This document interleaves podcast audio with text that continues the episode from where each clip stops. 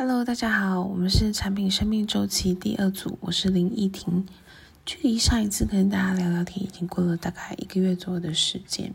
那在这段时间之内呢，组内的其他同学也分享了许多不一样的观点。我们谈论到《东西的故事》这本书，谈论到呃我手中廉价的产品可能牺牲到很多外部成本，也谈论到了政府和媒体在我们的生活中所扮演的角色。在后面的两集当中呢，我们谈论到了为什么我们总是不快乐，为什么过度消费会带来现在这种窘境。所以我们可以看到，在过去几集当中的共同点，就是我们日常生活中所花钱去购买的商品，或者是我们所称的产品，它对我们日常生活中还有我们人本身到底带来了什么影响？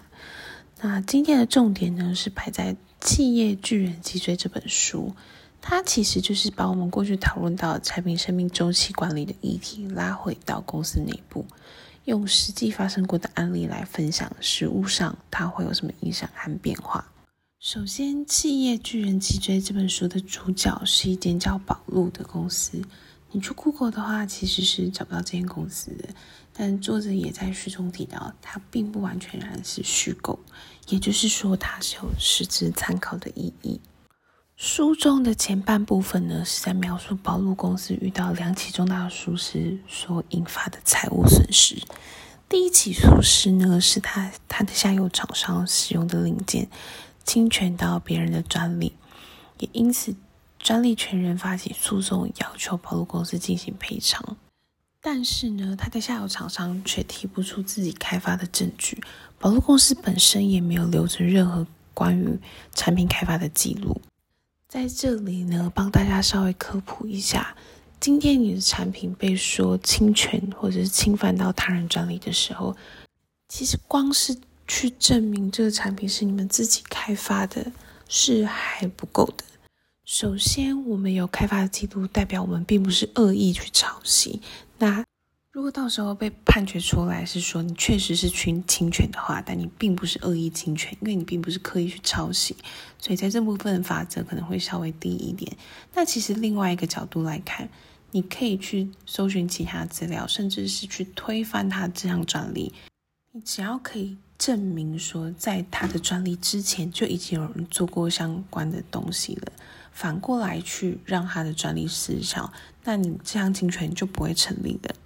可是我们都知道打官司是非常麻烦的事情，所以最好的方式还是在最一开始你要研发这样产品的时候，你就先去调查市面上是不是有相同的产品，同时还要去确认是不是还正在有效期间内的专利权，尽量去避开它，这样才能真的有效的去避免后续这些问题产生。好，那我们来谈一下它的第二起疏失是什么东西。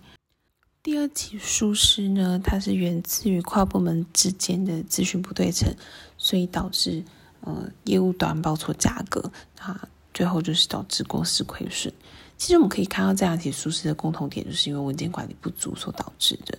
包括前面他没有办法拿出他开发阶段的文件。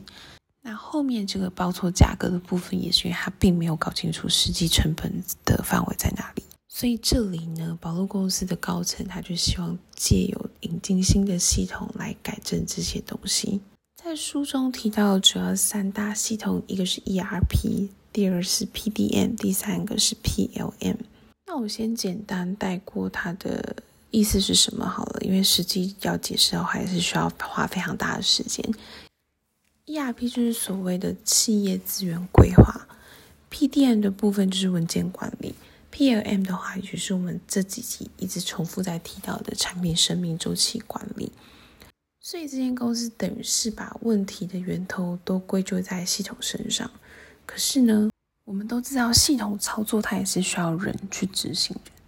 那难道有了系统，我们就可以百分之百改善这些状况跟问题吗？其实并不是。我们有在业界待过的人都知道，是举凡是 ISO 认证或是内部集合、外部集合的时候，基本上都是集合的前一两个礼拜才这边赶资料、补资料。所以在这里我们看到的问题是，如果你没有做好员工该有的教育训练，或又或者是说操作的人员他并没有意识到牵一发动全身的严重性，我们并不能确定引进新的系统就可以改善所有的问题。好的，那我们导读到这边，你有在你们公司碰到类似的相关问题吗？欢迎在底下留言跟我们分享哦。那我们今天就先到这边，拜拜。